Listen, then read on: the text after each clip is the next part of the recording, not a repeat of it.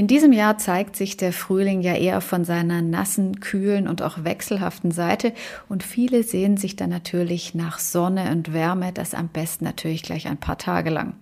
Wir blicken jetzt mal vorsichtig Richtung Sommer und was uns da nach den Langfristprognosen so erwarten könnte. Ihr wisst ja nach unserer Podcast-Folge, wie lange lässt sich das Wetter vorhersagen, mit wie vielen Unsicherheiten solche Prognosen behaftet sind. Wir legen aber trotzdem einfach mal los. Bevor wir aber in die Zukunft, in den Sommer blicken, schauen wir nochmal zurück. Was ist im Sommer überhaupt möglich? Welche Temperaturrekorde gibt es? Gerade im Zeitraum der sogenannten Schafskälte, das ist so Anfang Mitte Juni, kann es bei uns nochmal einen Kälterückfall geben, ähnlich wie zum Beispiel bei den Eisheiligen. Boden- oder sogar Luftfrost ist dann nicht unmöglich und das zeigt uns auch der Rekord aus Trochtelfingen aus dem Jahr 1962. Damals wurden sogar minus 4,3 Grad gemessen. Besonders im Alpenraum tritt die sogenannte Schafskälte recht häufig auf.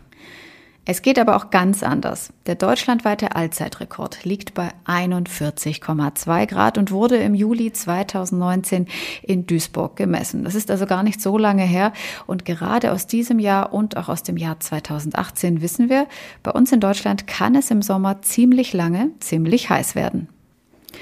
Blicken wir kurz einmal noch auf die vergangenen Sommermonate. 2018, das war der Sommer der Superlative. Wir hatten zahlreiche Hitzetage. In Frankfurt am Main wurde an 18 Tagen hintereinander 30 Grad und mehr gemessen. Wir hatten deutschlandweit eine große Dürre.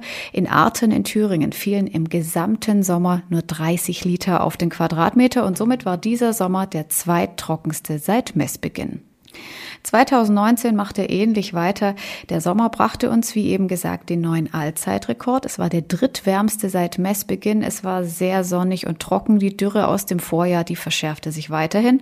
Mit der haben wir teilweise immer noch zu kämpfen. Es gab einige Hitzewellen am Oberrhein, mehr als 30 Tage lang 30 Grad und mehr. 2020 dagegen war eher so ein typischer Schaukelsommer, eher wechselhaft im Juni und Juli auch von den Temperaturen meist verhalten. Der Juni war sogar der kühlste seit fünf Jahren. Der Hochsommer drehte dann erst im August richtig auf. Wir hatten eine mehrtägige Hitzewelle. Insgesamt war es in diesem Sommer besonders an den Alpen nass. Über 700 Liter an Regen fielen da vom Himmel. Zehnmal mehr als in den trockensten Regionen wie zum Beispiel im Saarland und am Rhein.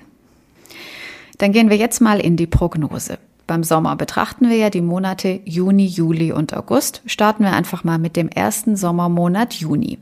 Vor einigen Tagen wurde dieser vom amerikanischen Langfristmodell der NOAA noch sehr trocken und überdurchschnittlich warm berechnet, vielversprechend für zahlreiche sommerliche und trockene Badetage, was sich wahrscheinlich viele wünschen werden. Nun ist dieses Modell zurückgerudert und gleicht sich somit dem europäischen Modell an, bedeutet eher im Süden wärmer, im Norden Deutschlands durchschnittlich ebenso beim Niederschlag. Niederschlag. Der Trend aus dem Frühjahr scheint sich also auch im Juni fortzusetzen. April und Mai brachten uns, wenn dann ja nur wenig Frühlingshaftes oder sogar Sommerliches. Und auch der erste Sommermonat scheint wohl eher durchschnittlicher zu werden. Machen die Sommermonate Juli oder August da nun eine Ausnahme? Wohl eher nicht. Die Temperaturverteilung sieht in den Langfristmodellen ähnlich aus und somit haben wir besonders im Süden, natürlich auch rein statistisch, die größte Chance auf einige Sommer- oder sogar Hitzetage. Zur Erklärung, von einem Sommertag sprechen wir ab 25, von einem Hitzetag ab 30 Grad. Beim Niederschlag könnte der August eher durchwachsen oder leicht zu nass ausfallen. Im Juli könnte es aber nach jetzigem Stand nun häufiger trocken sein. In der Zusammenfassung. Es erwartet uns wohl ein eher typischer mitteleuropäischer Sommer mit Ups and Downs. Besonders im Norden wird es vermutlich nicht überdurchschnittlich viel Hitze geben, aber zumindest sieht es aktuell nicht komplett verregnet aus. Also wird es vermutlich einige tolle Sommertage geben, häufiger wohl im Juli, aber auch kräftige Gewitter und kühlere Tage wird es mal geben, für die Natur definitiv von Vorteil. Aber so wird es zumindest nicht langweilig und außerdem ist das nur der aktuelle Stand. Wir halten euch natürlich hier und bei Wettercom auf dem Laufenden.